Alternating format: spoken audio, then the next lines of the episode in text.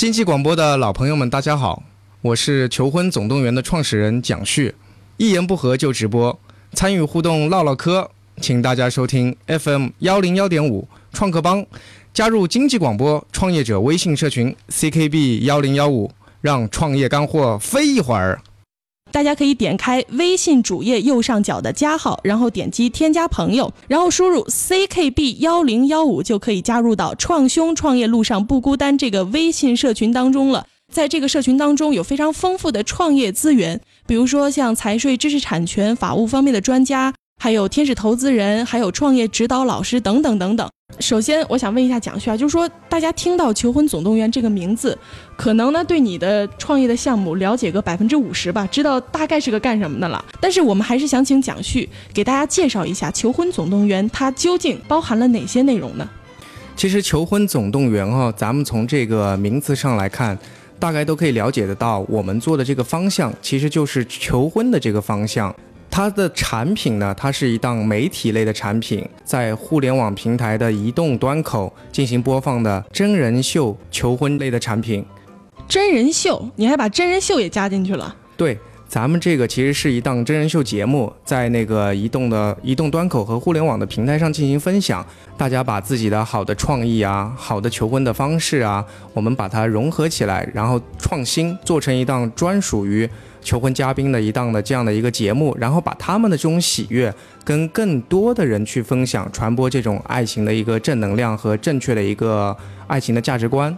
所以说，你们给自己的一个定位就是在互联网上的一个真人秀节目，是吗？对的，对的。那你是什么时候开始有的想法要做《求婚总动员》的？有这个想法，其实也是来源于我的一个大学时期。这个想法酝酿了，其实已经非常久了，可能是已经有数年了。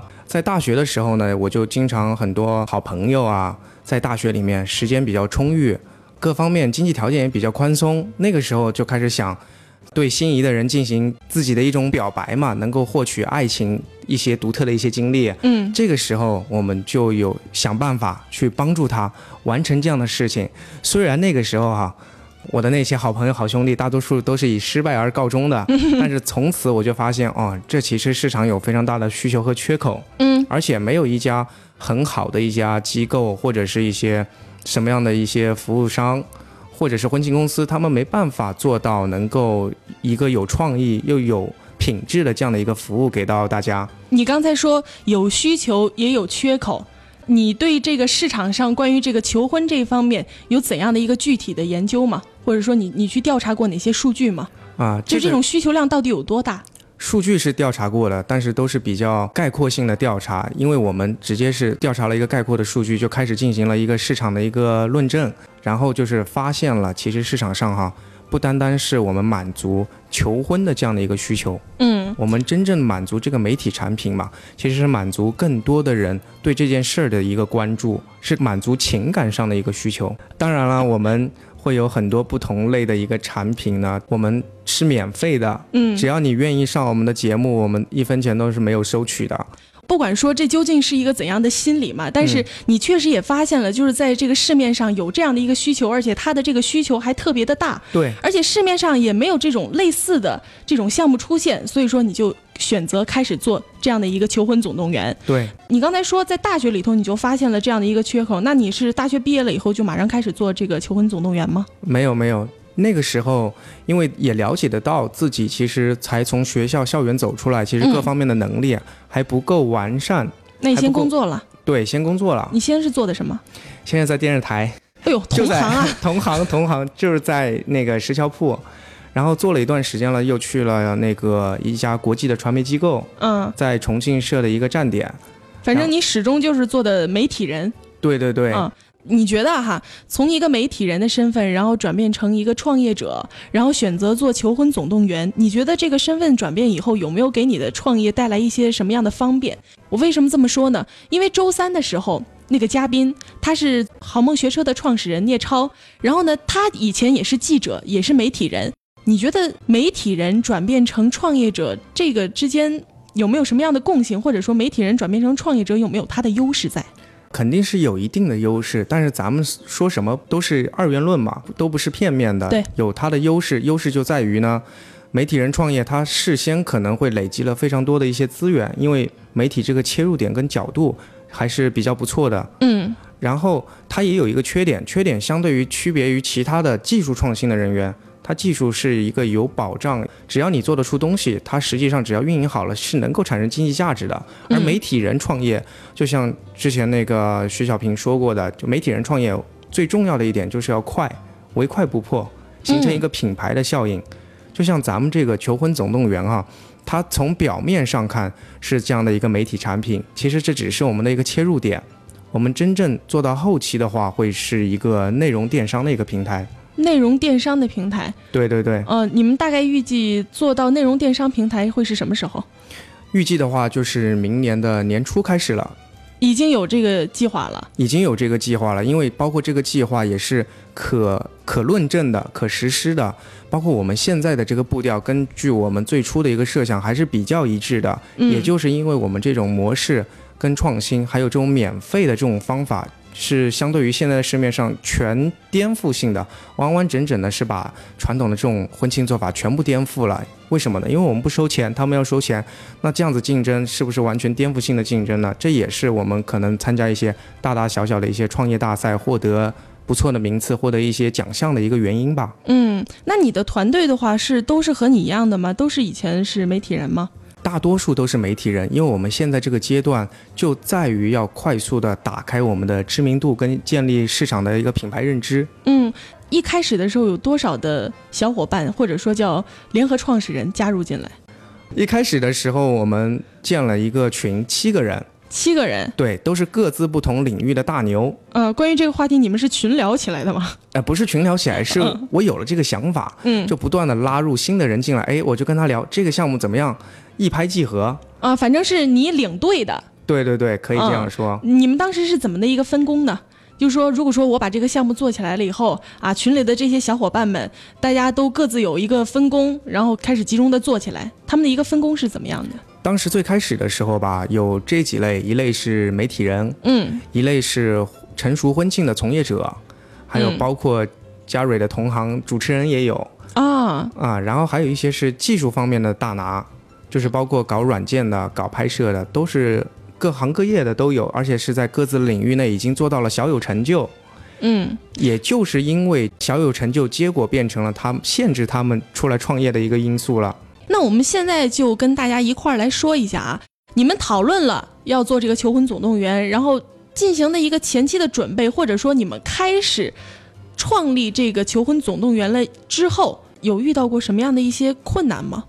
可能最大的困难对于我们来说，首先还是组建团队，在最初期来，因为咱们创业其实说不是像那种已经有成熟资金注入的创业，嗯就是一些年轻人有了梦想的想法，这样来创业，所以在经济条件并不十分充裕的情况下，相当的一部分的创业者，他可能因为经济原因就直接的，首先会回避这个创业这个过程，对对对，啊，嗯。放弃优越的生活可能对他们来说有点难，所以这是第一个困难。然后就是这个过程了以后呢，又开始不断的自己首先一个人开始完善这个项目，嗯。然后通过这个项目不断的去跟自己领域内或领域外各方面的一些精英交流，交流了以后，这个项目不断的越来越完善，它变得吸引人。这个时候吸引到了真正现在的这一群的骨干进来了。你刚才说领域内外的专家，但是你们这个创业项目的话，在行业内当中，或者说在市场内当中，并没有一个特别类似的可以去借鉴的这样的一个项目。那你们是找的谁去请教的呢？媒体人，包括一些专门进行商业管理的一些专家，嗯，你刚才说关于这个资金方面，可能一开始的时候资金其实挺棘手的。你们前期的一个投入大概有多少呢？前期的投入到现在算起来为止的话，可能在五十左右。五十。嗯那这这个钱是你们那七八个小伙伴一块儿拿的吗？啊，基本上是我跟另外一个投资机构，那现在这笔钱用到一个什么程度了？现在这笔钱用到了一个基本上是可以进行造血的一个程度了。所以说你们现在已经开始有一小部分的盈利了吗？对对对，这个商业模式现在是经过我们的前期的尝试性推广，现在已经开始有小部分的开始盈利了。小部分的盈利了。，对，也是才一个星期的事情。一个星期的事情。对，一个星期之前开始发生的。这个创业项目是什么时候开始做的？创业项目是团队的召集正式搭建起来，差不多是二月到三月份了，三月底了。但是小半年就开始盈利，那还是挺不错的。其实我们一直在想做这件事儿，因为我们的模式非常的颠覆性，非常的创新。嗯、对对对对对。嗯、如果是想要盈利的话，其实我们能够非常快速的盈利。但是我们想做的不是一家只为了赚钱的一家公司，我们想要做的是为社会创造财富、创造价值。我们始终都是坚信，如果我们为了社会创造了财富，为社会创造了价值，社会是一定会反馈回来、会认可的。我觉得这个说的挺好的。因为上一次的话，我见到蒋旭的时候，也是在一个活动的现场。对。然后呢，当时也是说到了关于资金这个方面的问题。然后现在我们也听到了，蒋旭做的这个公司呢，已经开始有一小部分的盈利了。对的。这个盈利的话，是主要在哪个方面呢？是在视频的投放上，还是说什么上面？可能的话，商家都会有意向进行投放，但是都是先尝试性的这样子进行合作。嗯。就比如说我们在七夕节的时候，跟那个重庆某商场，嗯，办了一个比较大、比较有影响力的一个活动，然后就是通过前期的我们一些预热、一些主题性的宣传，然后给它的品牌塑造了一个非常好的形象，然后现场的引流引来了很不错的一个效果。自从跟他们做了以后，其他很多同类的商家看到了这样的一个全新的一个尝试的一个模式，就是慢慢陆陆续续的主动的找到了我们，都不是我们去营的销，就是人家营销了我们。你们在资金上面的一个规划是什么样子的吗？目前我们之前用的资金主要都用于我们研发产品、嗯组建团队、嗯跟搭建一些基础的平台这样子。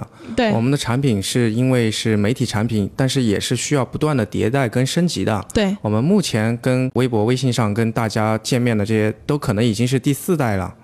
虽然说《求婚总动员》它可以帮助到客户嘛，然后听上去也还挺有意思的，也很浪漫。但是这个项目实际操作起来的话，真的有那么多人愿意为这份浪漫去买单吗？其实愿意为这份浪漫去买单的人还真不在少数。真不在少数。首，先第一点，如果是嘉蕊，如果是你男朋友跟你求婚的，他是不是需要花费非常多的精力、物力还有财力对啊，参加我们的节目？咱们都帮他全部的解决包办了。当然了，你的钻戒得自己买了，这个啊我们帮你买可能就不太合适了，跟谁走就不一定了。然后就是基本上咱们把这一坨包办下来了以后，嘉宾如果少的话可以省个三五万，多的话可能能省、省到十万块钱，他基本上可以一分钱不用掏这种你。你给我们场景化一下可以吗？就是有多少人愿意为这份浪漫买单？如果是这样说的话，从嘉宾的角度来说，咱们目前都是排着队的，排期了已经，排到什么时候了？不算久吧，也就是两三个月吧。当然了，经济广播的朋友们可以插个队哈，这是今天给大家带来的福利。你们这个你们这个项目嘛，有没有获得过什么奖项啊？这个奖项我们参加的比赛不多，但是基本上嗯都是金奖。呃，那倒不至于，基本上都有一点小小的成绩。嗯就比如说首届的那个重庆好项目，也是咱们媒体报业集团办的，嗯和多赢俱乐部，嗯然后他们办的是首届的时候拿了一个亚军，因为投票环节差一点点冠军。因为我们这个项目，说实话，第一个是颠覆性的，第二个它可盈利的点非常多，第三个就是因为确实它有造成了一定的社会意义，为社会创造价值。我们来说说你的这个目标客户吧。你说你们的目标客户是分成两个部分的，对这是我上次碰到你的时候在那个 PPT 上看到的。对你说是十八到三十岁女性为主，然后这主要就是说在线上收看你们节目的一个群体。对的，然后另外一个呢，就是说他有这个求婚意向的这样嘉宾，这部分呢就是要求婚的人，然后他们整个求婚的过程都被你拍摄下来，然后再供前面说的十八到三十岁的女性，然后进行观看，是这样吗？对对对，咱们不说全国吧，就咱们重庆，嗯平均每年在民政局登记结婚的有三十万对，嗯，三十万对就是六十万人。你想想看，如果是结婚的每年有这么多，那么需要求婚的人又有多少呢？那你有没有发现，就是那群线上的观看节目的女性朋友，她们喜欢什么类型的节目或者说内容呢？首先有几点是肯定的，就是会看的人，首先通过平台来筛选，嗯就是比较能够把握潮流跟时尚的。咱们播放的平台现在有微信公众号微信，嗯啊、叫做“求婚总动员”，还有微博叫做“求婚总动员 Go Go Go”，还有就是美拍之类的一些新的一些新社交的一些产品。所以就是说，我们也是在一些平台跟大号上尝试性的去推广。当时推广的第一期，在四十八小时之内，就单个微博上的播放量，看完的人就基本上是超过了四十万。哇，这个观看的人数还是挺不错的，也主要就是你的主力军是吧？对对对。那微博和微信这两个部分，它的这个功能是完全一样的吗？当然不一样了，因为微博的话可能是更公开，能够让更多人分享。其实微博的速度会更加快一点，但是微信是一个比较封闭的一个这样的一个社交平台，熟人社交。所以说，今后我们的产品可能主推是这两个平台，但是微信有一个独特的地方，他们就会成为我们的一个门户的一个切口，咱们会在上面做一个内容电商的一个产品。现在谁在负责微信和微博？哦，我们团队的新媒体方面的总监张思阳，他也是从那个五月份从直接从法国 MBA 刚刚毕业就直接挖回来的，两年都没有回家，回家待了不到一个星期就毅然决然的加入我们一起来创业。他对于这个推广部分的话有怎样的一个打算，你知道吗？推广的话，我们下一个阶段，首先还是迭代我们的产品，做得更加优质。可能之前也很荣幸受到经济广播的邀请，就是因为我想把这个产品做得更好了以后，再跟大家来分享。然后我们怎么推呢？我们就下一步不单单会从这个节目来推，嗯，我们会把它做成这样的一个情感的一个定义的账号，或者是做成有血有肉的这样的一群人，在你的身边帮助你去完成情感上的一个需求，可能是求婚，可能只是一个。分享和疏导，那这样吧，你再跟我们梳理一下目前求婚总动员它的一个产业的链条和它的一个盈利点吧。其实我们这个东西的商业模式是这样的：首先，第一个，我们是作为一个媒体，作为一个切入口，嗯，媒体作为一个切入口做这样的一件事情，因为是免费，就吸引了大批的粉丝，对，聚集在我们这个平台上。聚集了以后呢，这个时候第一个部分的收益就来了，商家，商家的广告收益。这个经过论证，现在也就是这个星期开始，已经陆陆续续的有商家主动的想要加入到节目了。这可能也是一个对我们模式的一个肯定。这也是你们前期必须积累了一定的粉丝量以后才能达到的一个效果。对，然后这第这是第一点，然后第二点，有了这个平台，有了这个商家之后，我们真正想做的事情其实就是我们的内容电商。嗯。内容电商专注于情侣跟类似婚庆的领域之内的内容电商。通常的话，我们做一个类型的项目的话，它有前者或者说有前辈的这种案例可循的话，可能说在创业的过程当中的话，不会那么的困难，或者说少走一些弯路。但是这个的话，也面临一个问题，就是你如果说亮点不够的话，你做的肯定就没有前辈好。那你们这种呢，目前没有人跟你们争，但是呢，也是因为没有先例可循，所以说呢。真正的，如果说想要做起来的话，也是非常困难的。因为我之前也采访过一位嘉宾，是 CC 房车的创始人郑海，他也就是遇到了这种没有先例可循的这样一个问题。那你们在这方面有怎样的一个苦恼呢？这方面其实对于我们来说，虽然说没有我们没有对标的企业，嗯，但是我们可能没有那么多的困扰跟苦恼。为什么呢？因为我们。商业的本质是一样的，核心都是一样的。嗯，你创造了什么，为别人解决了什么痛点，那么人家为愿意为你付出什么样的一个付出，或者你你能获得什么样的一个收获，本质是不变的。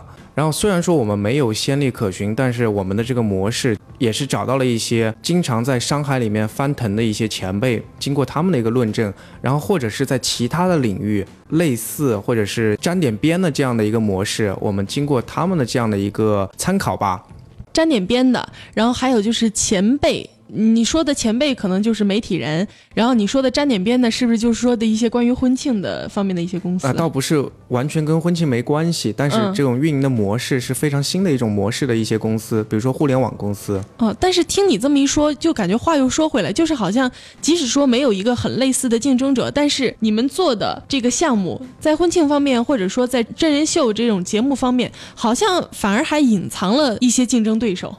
对，隐藏了一些，但是。媒体人的优势就是什么？你的品牌起来了，就是唯快不破。